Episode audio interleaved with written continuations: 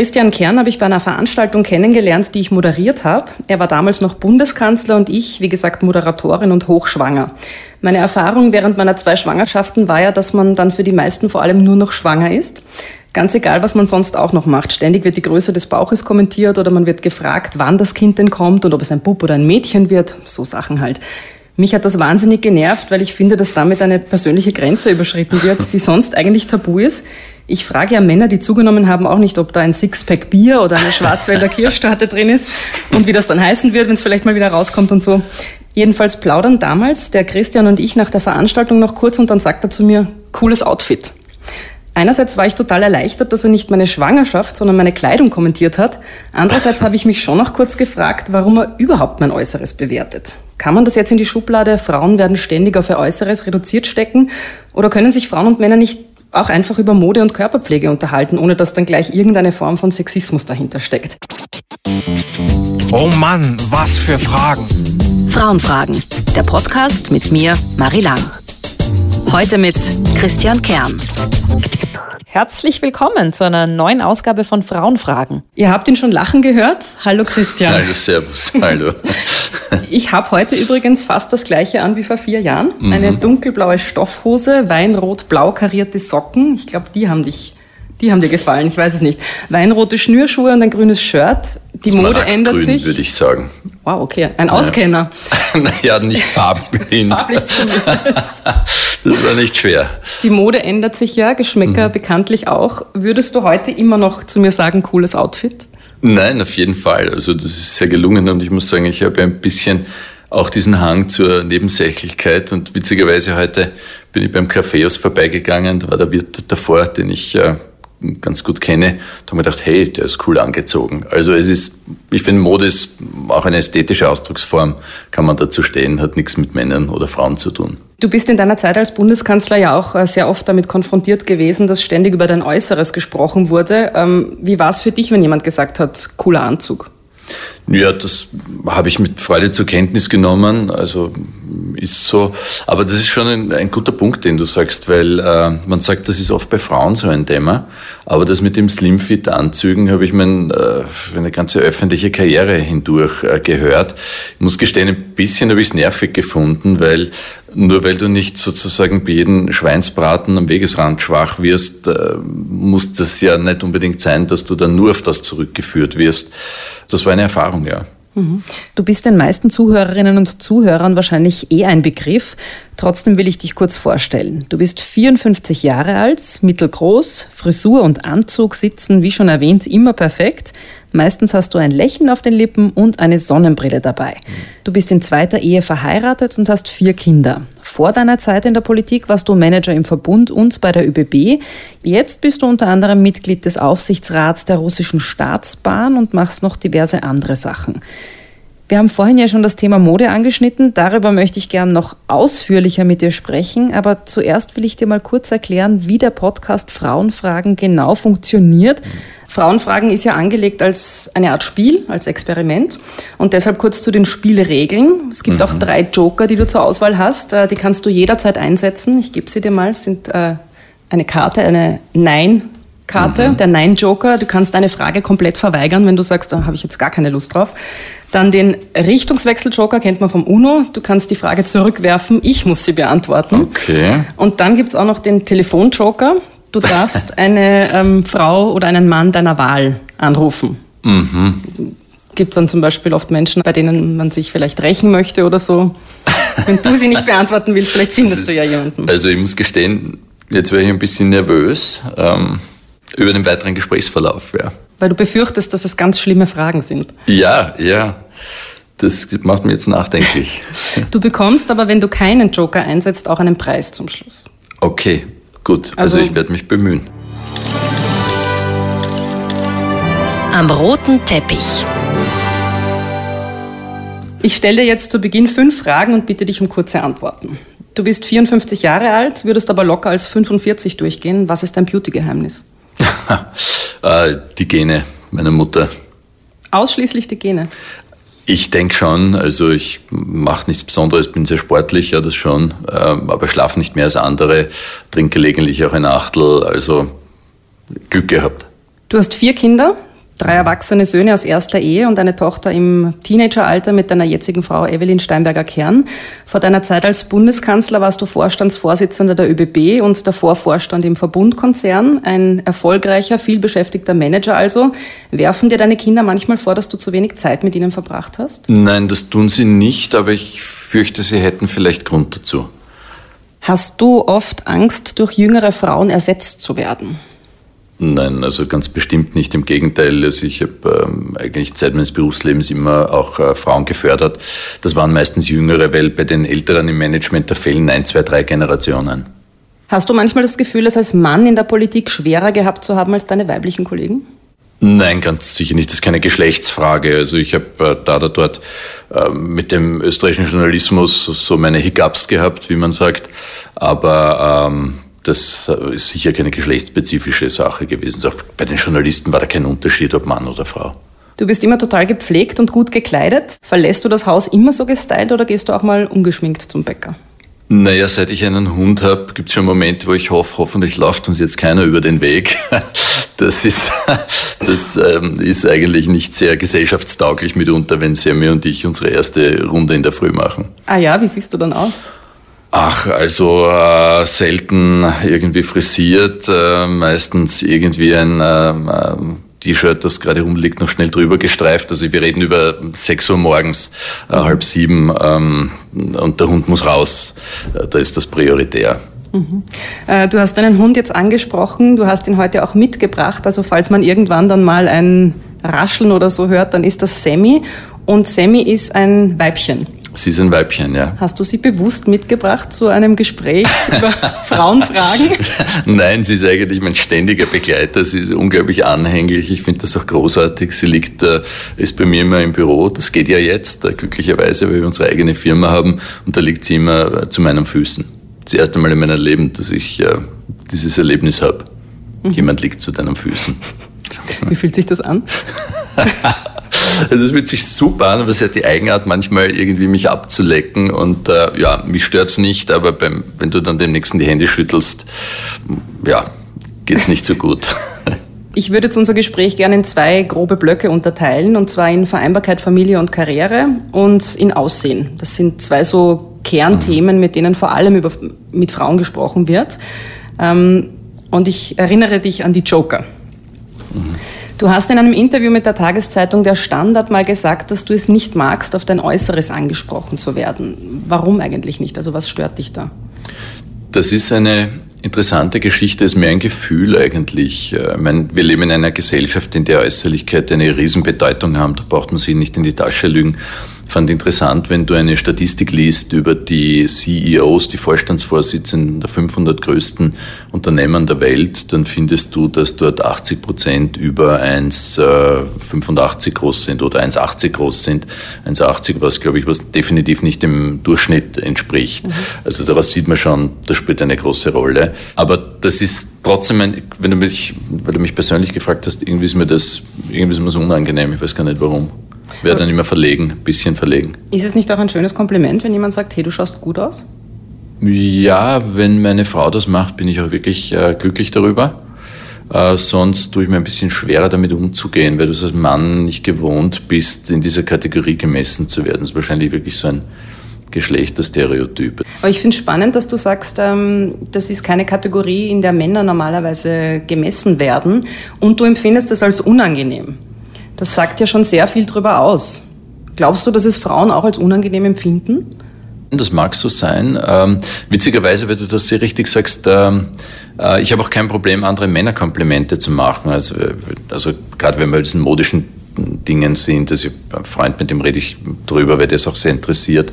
Aber du hast, du hast recht, es ist, ähm, bei Frauen würde man sich wahrscheinlich wundern, wenn dieses unangenehm empfinden. Mhm. Ja. Ich gehe jetzt nochmal zurück zu der Eingangsgeschichte, die ich erzählt habe, äh, dass du mir ein Kompliment gemacht hast über mein Outfit. Und es war nicht unangenehm für mich. Also ich habe mich eigentlich sogar gefreut und ich glaube, deshalb weiß ich sogar noch ganz genau, was ich anhatte, weil ich habe mich gefragt, was es war. Ja. Waren es die Socken, war es die Hose, war es die Kombination?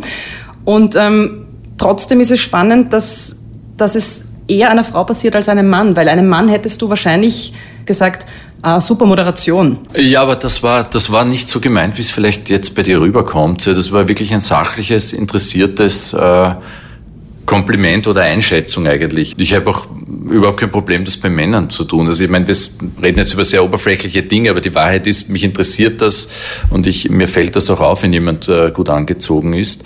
Es ist nur bei Männern so, dass das Bewusstsein oft nicht äh, dafür vorhanden ist. Bei dir, als du Bundeskanzler warst, war es ja ein sehr, sehr großes Thema. Also alle möglichen Zeitungen von Österreich bis nach Deutschland haben geschrieben, der Kanzler im Maßanzug. Du hast immer wieder betont, dass du nicht einen einzigen Maßanzug zu Hause hast, aber offenbar bist du dann doch modebewusster als andere Männer in der Öffentlichkeit. Oder warum glaubst du, war es so ein Thema? Ja, das, das ist, glaube ich, so, weil das vielleicht, äh, wenn ich an meinen Vorgänger denke, den Werner Feimann, den Alfred Gusenbauer, äh, den Wolfgang Schüssel, ähm, die sind wahrscheinlich äh, äh, jetzt jedenfalls was die Kleidung betrifft, sicher keine Stilikonen bei allen intellektuellen Qualitäten, die sie haben. Dem Sebastian Kurz jetzt einen eigenen Kleidungsstil, ist das vielleicht jetzt wieder etwas anders. Der legt offensichtlich auch mehr Wert darauf, äh, muss man sagen. Ich habe auch Erlebnisse gehabt, äh, wo die Leute dann, dann irgendwie das nicht aus dem Kopf kriegen, das mit den Maßanzügen. Also das sind so Vorteile, die sich dann verfestigen, wo du dir denkst, das ist echt verrückt. Ich kann tausendmal sagen, das ist nicht so, aber eine Zeitung hat es geschrieben, dann schreiben es alle nach. Wieso hast du eigentlich keinen Maßanzug? Bei mir ist es vor allem, ich bin viel zu ungeduldig äh, dafür. Ich sehe etwas, es gefällt mir, ich hätte es gerne und, und kaufe es oder nicht. Also ich, äh, Maßanzug ist ja eher so eine kontemplative Prozedur, äh, wo du, glaube ich, Wochen, teilweise Monate warten musst, bis du das Teil hast. Also das ist definitiv nicht meins. Hattest du jedes Gefühl, wegen deines äh, guten Aussehens nicht ernst genommen zu werden, was deine berufliche Qualifikation betrifft? Nein, ganz sicher nicht. Also ich denke, das ist in Wahrheit alles hilfreich, das muss man sagen. Das, auch wenn man damit nicht spielt, auch ähm, wenn man das nicht vorsätzlich ähm, irgendwie sagt, okay, da habe ich einen Vorteil, aber so implizit spielt es eine Rolle. Das ist gar keine Frage. Das sind Menschen, die gut aussehen. So unfair das ist, wahrscheinlich prima vista mal sympathischer.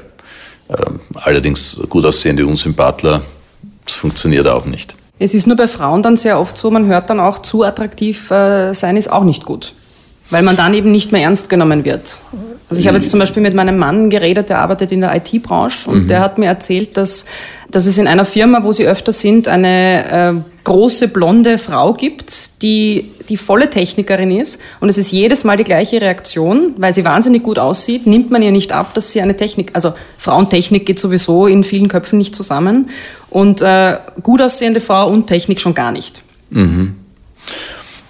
Das würde ich, also bei mir ist das ganz sicherlich nicht der Fall. Ähm, Im Berufsleben äh, ist das auch so, dass du jetzt äh, bei Mitarbeitern, Kollegen äh, dir jetzt nicht Gedanken darüber machst, ob die gut ausschauen. Das ist nicht der Fall. Ähm, und ich hätte auch nicht, also wenn ich jetzt an meine Erfahrungen denke und wenn ich an internationale Beispiele denke, ähm, zum Beispiel die ehemalige Yahoo-Chefin, schaut wahrscheinlich objektiv großartig aus. Kali Fiorina, die die, die Judith Beckert geleitet hat, ist eine sehr attraktive Frau. Äh, Sandberg, Facebook, eine sehr attraktive Frau und haben sie alle durchgesetzt. Allerdings haben sie jetzt, wenn wir das aufzählen, eines gemeinsam, die sind alle in einer, einer Branche, IT, die stark auf Innovation und Veränderung setzt. Wahrscheinlich tust du dort leichter. Also ich erlebe das oft in Industrieunternehmen, sitzt heute noch reine Männerrunden. Wir haben letztens einen, einen Termin gehabt, da war meine Frau mit äh, und sagt, nein, nicht, nicht schon wieder die, mhm. die, die, die, die grauen Legionen. Und äh, sie hat natürlich recht, das ist in der Industrie heute nach wie vor gang und gäbe. Mhm. Ich sage es jetzt, weil es ein Vorwurf ist, den man auch unter vorgehaltener Hand oft hört. Wenn eine attraktive Frau es dann schafft, heißt dann, mit wem war sie im Bett? Mhm. Und das wird ja auch oft von Männern dann benutzt gegen mhm. erfolgreiche Frauen, um die irgendwie mhm. ähm, bloßzustellen. Das ist ein beliebtes Gesellschaftsspiel, völlig vertrottelt, idiotisch, äh, ärgert mich regelrecht. Äh, die Leute haben so viel Paranoia. Manchmal denke ich mal, echte Lücken in ihrem eigenen Leben, dass sie sich über sowas den Kopf zerbrechen müssen. Und in Wien hast du halt bei diesen Gerüchten immer so dieses, äh, bei dem, aber auch bei anderen immer so das Thema, einer erzählt es dem anderen, der erzählt es weiter, dann echot es zurück und dann sagt man, jetzt habe ich es aber schon von vier Leuten gehört, das ist sicher richtig, ich schwör's dir. So ein Schwachsinn, also was ich in meinem Leben für idiotische Geschichten schon gehört habe, in der Politik besonders, weil da ist Paranoia die Essenz des Politischen. Also wenn du nicht paranoid bist, bist du wahrscheinlich nicht in der Politik. Ich glaube, das ist mittlerweile Auslesekriterium für die mhm. Leute, die da agieren. Mhm. Aber Männer betrifft dieser Vorwurf ja so gut wie nie, oder hast du das schon einmal äh, bei einem Mann gehört? Mm, bei Weitem nicht in der Deutlichkeit, aber das hört man schon da oder dort auch. Oder der, da ist dann weniger das, mit wem der irgendwie ins Bett geht, sondern mit wem der quasi beisammen sitzt äh, und, und weiß Gott was angestellt oder ausbaldobert hat. Ja. Mhm. Okay. Deine Frau Evelyn und du, ihr habt ja auch gemeinsam Interviews gegeben in deiner Zeit als Kanzler. Und in einem wurde sie gefragt, ob sie dich modisch berät. Kränkt mhm. dich das eigentlich als Mann, dass man dir nicht zugesteht, dass du auch einen modischen Geschmack hast und selbst um deine Kleidung sorgen kannst, sondern fast ein bisschen so wie von der Mutter die Kleidung ausgewählt bekommst und dann auch noch aufs Bett gelegt kriegst jeden Tag zum, schau, das wäre was zum Anziehen. Ja, aber du wirst lachen, es gibt Männer durchaus in meiner Generation, da ist das noch so. Also ich, ich, ich finde das fast zum Lachen und, und skurril. Ähm, offenbar war das so, aber du hast recht, kränken tut es mir nicht, aber ich finde es eine, eine komische Frage.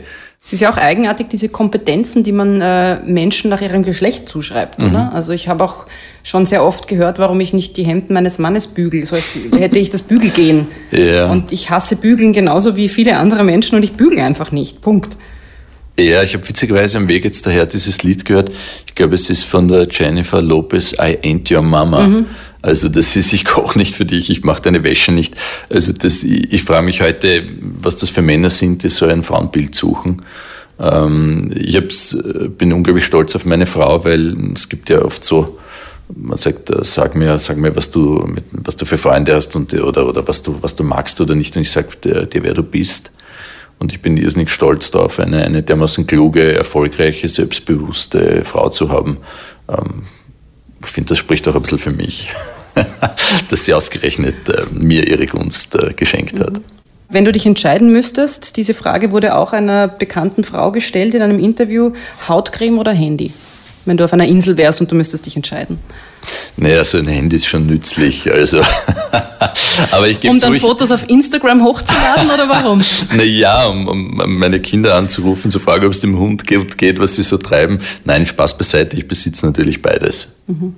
Also doch die Hautcreme auch. Naja, mitnehmen auf eine Insel würde ich es vielleicht nicht mitnehmen. Ja, also ich gebe zu, ja. Ja, ich besitze auch Hautcreme und verwende die auch. Du schaust jetzt auf die Karten ja. vor dir, die drei Joker. Irgendwie vergessen alle immer drauf. Oder die Fragen sind eh nicht so unangenehm. Ich weiß es nicht. Ja. Wie geht's dir damit? Ja, jetzt im Nachhinein hätte ich dir gern den einen oder anderen Joker überreicht, aber äh, jetzt ist es schon passiert.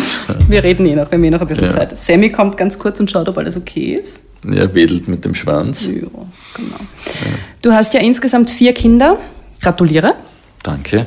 Du warst gerade mal 22, als du mit deiner ersten Frau das erste Kind bekommen hast. Du hast damals noch studiert und als Wirtschaftsjournalist gearbeitet. Ähm, hast du dich davor je gefragt, wie du das schaffen sollst, Kinder und Karriere? Also war das für dich je ein Thema?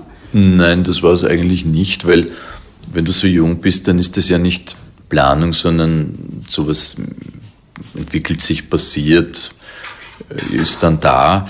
Und ich muss sagen, das war für mich immer bin so ein Kinderfreund. Ich habe auch mein, mein Studium als Babysitter finanziert, bevor der, mein Ältester auf der Welt war. Wirklich? Ja, ja. Also ich bin, wenn du mir ein Baby hinhältst, äh, bin ich hin und weg. Es ist ja so, als Mann erlebst du die Schwangerschaft, ähm, das entwickelt sich, die Frau, es kommen die kleinen Unpässlichkeiten dazu, der Bauch wächst, bei deiner Frau verändert sich äh, physisch was, ähm, nicht nur das, du musst Rücksichtnahmen in bestimmten Situationen üben. Aber eigentlich als Mann hast du, bist du nicht so Teil dieser Schwangerschaft. Äh, jedenfalls nicht so weit Teil, wie es logischerweise die Frau ist. Und dann kommt dieser Moment, wo die Geburt ist und ich war bei allen Vieren dabei und du hältst das erste Mal ein Kind in den Händen. Und ich muss sagen, das ist, ähm, ich habe viele unglaubliche Momente in meinem Leben gehabt, äh, auch voller positiver Emotionen. Aber das ist, äh, wenn ich jetzt dran denke, habe ich fast Tränen in den Augen. Du kannst das nicht glauben. Das ist das kleine Ding und darfst es dann abwaschen und dann dir bleibt der Atem weg und es nimmt dich äh, von der ersten Sekunde an ein.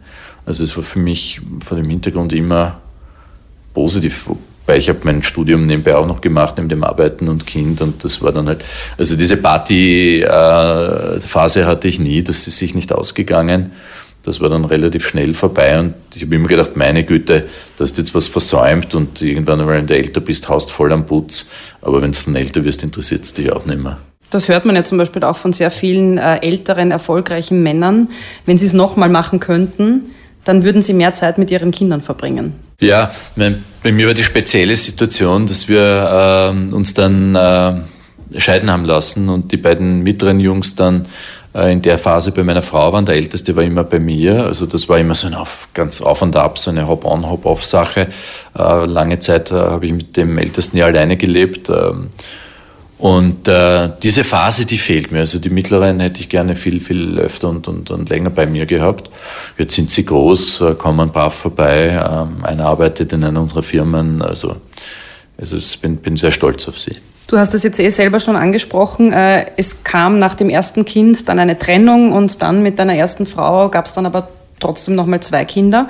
Und du warst aber mit dem ersten Kind länger alleinerziehend. Mhm. Wie kam es denn dazu? Weil das ist ja doch äh, recht ungewöhnlich, dass ein Mann das Kind behält. Ja, witzigerweise war das so, dass ich immer wahrscheinlich schon eine engere Bindung an ihn hatte. Und dann haben wir uns getrennt. Meine Frau hat damals, meine damalige, durchaus äh, mehr das Leben genießen wollen, wenn ich das so sagen darf. Ich meine jetzt nicht bösartig, das ist halt so eine Entscheidung. Und für mich war immer klar, dass man sich aus der Verantwortung da nicht drücken kann und ähm, auch nicht, ich das auch nicht wollte. Und das, ich meine, es war ein unvergessen, weil das, wenn er in der Früh im Bett gekommen ist, äh, dann, dann sein Kissen über dich wirft, vor allen Vieren quer über deinen Brustkorb krabbelt und dann seufzend neben dir wieder einschläft. Also das sind, solange das her ist, fast 30 Jahre mittlerweile, es ist, äh, wirst du im Positiven nicht mehr los. Mhm. Hattest du, was deine Rolle als Vater betrifft, eigentlich ein Vorbild? Also gab es da eine Idee, welcher Typ Vater du sein möchtest? Nein, mit, so in, sowas, in sowas wächst du rein, stolperst du rein, sowas entwickelt sich. Bei mir im Elternhaus, das war unglaublich liebevoll. Also, wobei das klassisch war, meine Mutter hat sich um die Kinder gekümmert, hat die Schulaufgaben gemacht. Also mehr klassische Geschlechterrollentrennung als bei mir zu Hause gibt es gar nicht. Aber der Vater war halt auch einer, der voller Liebe mit den Kindern umgegangen ist und ähm, das war es wahrscheinlich, was am meisten geprägt hat. Wiewohl ich sagen muss, in meinem ganzen Charakter war wahrscheinlich äh, meine Mutter der äh, bestimmendere Faktor. Das ist nicht nur, weil ich mehr Zeit mit ihr verbracht habe, sondern die gibt dir dann auch so Werte mit, wie du mit anderen Leuten umgehst. Die hat unglaublich viel Zeit äh, investiert, unglaublich viel verzichtet. Und der Vater war eben dann der, der halt dann manchmal der doch mit Freunden auf Urlaub gefahren ist. Und wie würdest du dich jetzt als Vater beschreiben? Ich glaube, ich bin ja, Jetzt wirst du wahrscheinlich lachen, meine Tochter wird vielleicht aufjagen. Nein, ich bin, ich bin wirklich ein cooler Vater.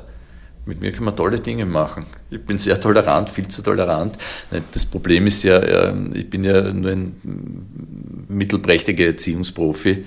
Also die Semi beim Hund wiederholen sich die Stories dann manchmal, weil ich dreht ungern Leuten zu nahe und, und sagt, das wird sich schon. Ich glaube immer an die Vernunft, ich glaube immer ans Gute, ich glaube immer, dass die Dinge, eh, wenn du an die Vernunft appellierst, sie in die richtige Richtung gehen. Das ist halt bei Kindern. Das ist bei Dreijährigen noch ein bisschen schwierig. Äh, ja, das ist, das funktioniert nicht. Aber äh, die strengere in unserer Familie ist sicherlich meine Frau. Überhaupt keine Frage. Ich würde noch ganz gern über die Tatsache reden, dass du eine Zeit lang alleinerziehend warst weil eben alleinerziehende Väter mit kleinem Kind, das ist recht ungewöhnlich. Bei uns im Kindergarten gibt es einen Vater, der ist mit drei Kindern alleine. Mhm. Und was ich da immer erlebe, ist, dass er vor allem bei den Frauen da ganz großen Eindruck macht. Mhm. Also bei Elternabenden, äh, es ist so eine Mischung aus totalem Verständnis, wenn was nicht funktioniert, und völliger Bewunderung und Kniefall, weil der das ja schafft mit drei Kindern alleine. Und wenn jetzt eine Frau alleinerziehend ist mit drei Kindern, dann irgendwie geht man davon aus, dass die das ja sowieso schafft, weil das irgendwie dazugehört zum Frausein. Das ist doch ihre Rolle. Wie hast du das erlebt, als, als du alleinerziehend warst? Nein, das ist so, genau so. Also bis zum Abwinken wirst du quasi als alleinerziehender Mann da verhätschelt ähm, und, und giltst als äh, Sensation, wirst herumgereicht, steht dann in allen Zeitungen schon als Rollmodel. Ähm, auch, auch wenn ich damals völlig anonym noch war, aber ist immer wieder zitiert worden in diversen Zusammenhängen. Also das ist äh, wirklich obskur. Also da haben es Frauen als Alleinerzieher echt schwerer. Und es ist völlig unangemessen und ungerechtfertigt. Das ist ja das Bizarre dran. Mhm. Wurde dir auch oft Hilfe angeboten? Ja, das schon, aber ich muss sagen, äh, da haben wir immer ein Family Network gehabt. Äh, das hat, war auch nie notwendig. Ich möchte nochmal zur Reaktion von den Männern kommen, also von anderen Männern.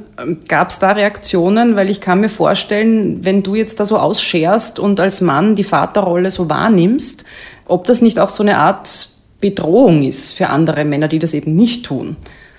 Na, das Interessante ist, da kann ich gar nicht so aus der Erfahrung sprechen, weil es war schon das Bemerkenswerte, so früh ein Kind zu bekommen. Mhm. Weil das ist ja heute auch nicht mehr üblich. Wenn du mit 22 Mutter oder Vater wirst, sagen alle, was ist mit denen? Aber das, im Freundeskreis ist das ganz normal wahrgenommen worden. Ja. Wenn du hast halt nicht so viel Zeit für die Freunde, das ist der Nachteil. Du siehst dich dann sehr zurück und, und bist dann halt am Spielplatz und machst Urlaub am Bauernhof und, und äh, weißt du, wie das ist. Naja, all diese Dinge. Ja. die dann plötzlich dazukommen als Reichtum ja, ja. ins Leben. Na, Manchmal auch ein, wirklich nerven. Ja, aber es ist schon ein Reichtum auch. Nerven, ja.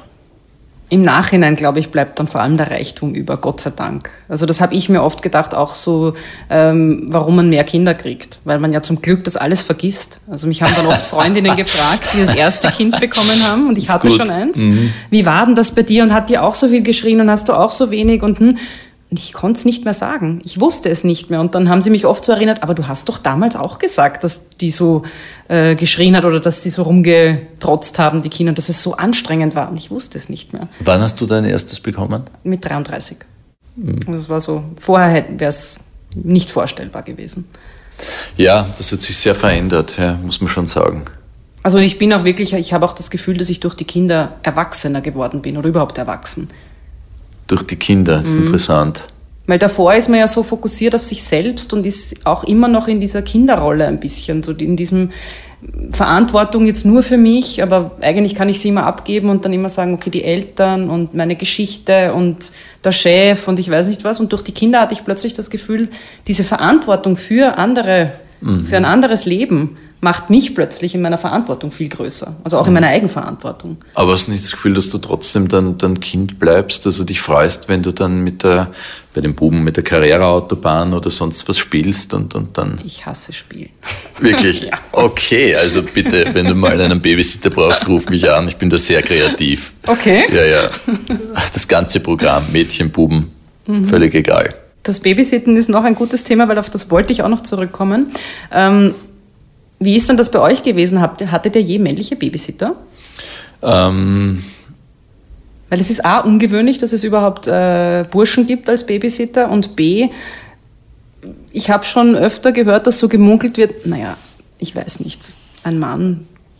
Das ja, das, das ist wahr, da, wo man sich dann denkt, was ist mit dem, warum macht er das? Mhm. Aber du hast recht, wir hatten selbst eigentlich auch über alle vier Kinder Gut, beim ersten war das nicht so das Thema, da konnte man es uns eben nicht leisten, aber bei den anderen war das so, dass das immer Frauen waren. Du warst ja Vorstandsmitglied beim Verbund. Ähm, dort hast du deine zweite Frau kennengelernt und als deine Tochter aus zweiter Ehe eben drei Jahre alt war, bist du Vorstandsvorsitzender der ÖBB geworden, wenn mhm. ich richtig recherchiert mhm. habe. Erfolgreicher Manager wird man jetzt auch nicht einfach so. Ich möchte trotzdem nochmal nachfragen, wie viel Zeit ist da für die Familie geblieben und ähm, wie ist sich das genau ausgegangen? Also wie darf man sich das vorstellen? Du hast in diesen Managementberufen die Situation, dass du zwar am Wochenende auch immer arbeitest, also du musst dann Unterlagen lesen, da oder dort ein Meeting, vielleicht ab und zu ein Termin, aber im Wesentlichen versuchst du dir dann zumindest die freizuhalten, wobei man sagen muss, unter der Woche ist das dann wirklich immer schwierig gewesen und ist dann auch immer an meiner Frau hängen geblieben. Und das Interessante ist ja, ähm, Evelyn ist etwas äh, jünger als ich und wenn man so will, war ich in meinem Karriereverlauf durch diese Lebensjahre halt ähm, äh, weiter. Und wir haben ja beide damals im Verbund gearbeitet, dort haben wir uns kennengelernt, äh, war sie auch eine Zeit lang meine Mitarbeiterin. Allerdings haben wir dann erst zusammengefunden, wie sie nicht mehr meine Mitarbeiterin war. Das ist mir auch wichtig zu betonen. Äh, ihr übrigens auch. Ähm, und ähm, da war die Geschichte dann so, dass ich in den Vorstand gekommen bin, in den, der Holding, und sie war damals Geschäftsführerin im Vertrieb. Ähm, hat nicht unmittelbar an mich berichtet, aber das ist natürlich eine Vereinbarkeitsthematik. Mhm. Und wir haben uns damals entschieden, dass das eine schwierige Konstellation ist und jetzt wirst du sagen, ganz typisch. Sie ist dann gegangen und hat dann äh, etwas anderes gemacht. Also hat da auf diese Karriere verzichtet. Im Nachhinein glaube ich, dass es für ihren weiteren Weg gut war, aber das hätte man nicht wissen können, das hätte anders ausgehen können, weil sie das diesen, sie hat neue Dinge gemacht, aber es war typisch, dass die Frau da verzichtet hat. Mhm. Und äh, viele Leute glauben, wenn du Bundeskanzler bist oder Politiker, hast du nur Vorteile. Also für sie war mein, mein Politiker da also mit Sicherheit ein beruflicher Nachteil, weil mhm. viele Dinge einfach nicht gegangen sind wo es Vereinbarkeitsprobleme gegeben hat. Mhm. Also das, äh, und die hat, die hat da wirklich immer, immer den Kürzeren gezogen, aber das mit, mit Langmut und, und größter Liebe und Solidarität dann auch immer mitgemacht. Ja. Mhm. Beschäftigt dich das manchmal? Äh, Im Weil Sinne es ist ja von, auch ein großes Privileg, dass Ja, du nicht ja. verzichten musst als Mann. Und es ist ja eben der Klassiker. Es ist ja, Ja. eigentlich fast immer so. Nein, es, es bindet dich natürlich noch enger aneinander, wobei ich sagen muss, wir führen schon eine Beziehung auf absoluter Augenhöhe.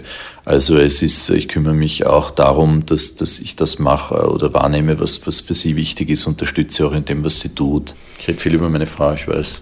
So hätte ich jetzt gar nicht Ja, kommentiert. okay, gut. Ist ja auch was Schönes, aber ich stelle bewusst keine Fragen, wo du quasi sagen musst, wie es ihr geht, weil, Ja. weil dazu müsste sie da sein. Das wäre un Ja, das unfair. Nein, nein. Aber was mich trotzdem noch interessiert, ähm, sie hat in einem Interview gesagt, dass sie bei der Geburt eurer Tochter im Job nicht zurückgesteckt hat und viele hätte das irritiert.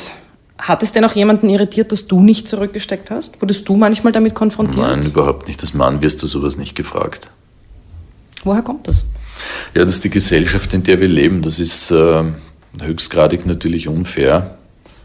Und wir haben natürlich auch ein Thema mit, also ich weiß noch gut, wir haben bei der Bahn zum Beispiel Förderprogramme gehabt, wo wir gesagt haben, 40 Prozent äh, der Aufsichtsräte und im Management müssen Frauen vertreten sein. Und dann pushst du das und, und ziehst das durch. Aber in Wahrheit war auch das nicht erfolgreich, weil du diese Muster nicht wegkriegst.